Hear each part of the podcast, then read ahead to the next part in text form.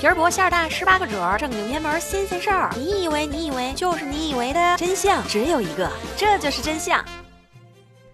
您正在收听的是由喜马拉雅独家出品的《这就是真相》，我是梅花六，欢迎大家。最近，拳王泰森在社交媒体上再次和网友谈起了自己的养虎经历。他说：“当时我很愚蠢。”你不可能百分之百驯化这种大猫。我现在最大的感触就是不该养老虎。那是什么原因让泰森觉得自己很愚蠢呢？今天我们就来看看养老虎的那些事儿。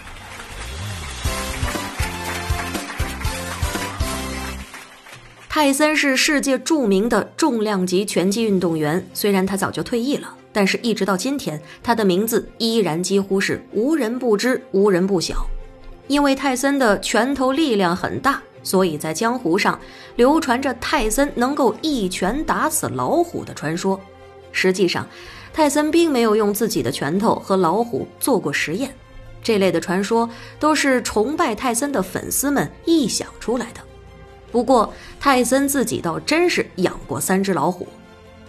那还是在二十多年前，泰森和他的三只小老虎十分的亲密。他会和老虎一起睡觉，也会用链子牵着老虎散步，就像是牵着一个大号的猫咪一样。有一天，有一个女子想要尝试一下和温顺的老虎互动的感觉，于是她就跳进了泰森家的老虎围栏，开始和老虎玩耍。结果，原本十分温顺的老虎一下子兽性大发。把这名女子严重咬伤。事后呢，这名女子想要起诉，但是因为他是先擅自闯进人家的老虎围栏，结果这个案子就被撤回了。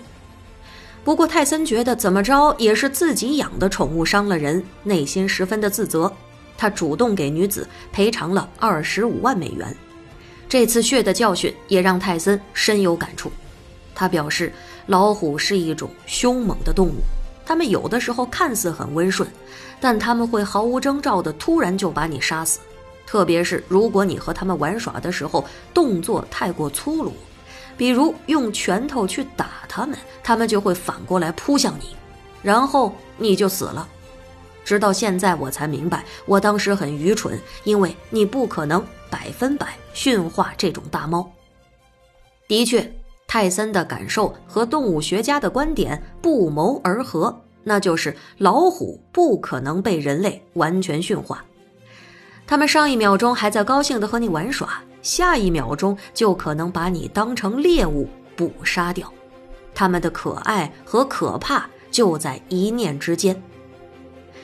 美国是拿老虎当宠物数量最多的国家。至少有七千只老虎生活在各个美国人的后院里，其中大部分是孟加拉虎和东北虎。养老虎那可真不是一件容易的事情。如果你养的老虎有三百多斤重，每周你就得花两三百美元买肉，才能够喂饱你的老虎。给老虎剪指甲也不像是给猫剪指甲那么简单。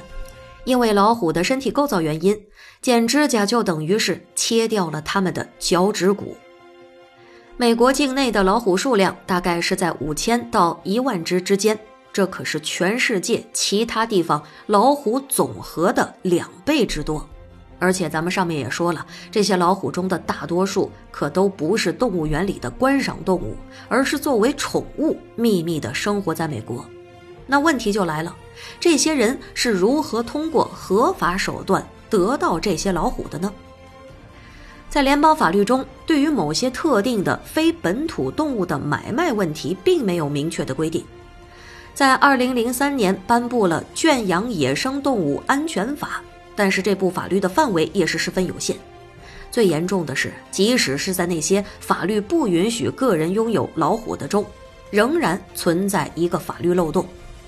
美国农业部授予的特定动物展示许可证，大多数人都可以把自己打造成是一个参展商。可以获得参展商许可的机构包括马戏团、动物园、教育展示机构、儿童体验动物园、动物表演机构、野生动物园以及一些保护区等等。至于这些机构的具体定义，农业部没有说明。比如到底什么是教育展示机构？于是乎，任何人都可以获取一份教育展示机构的老虎购买许可证，只要把老虎关在笼子里，再打印一张老虎的品种名称贴在笼子上，然后时不时的让家人朋友过来看看这只宠物老虎，就算是满足教育展览的要求了。申请许可证也是非常的简单。交上十美元的申请费，然后根据你养的动物种类和数量，每年再交三十到三百美元不等。美国当局还有一点是令动物权益保护者非常恼火的，就是一旦养老虎的人获得了许可，接下来的监察力度就基本是形同虚设了。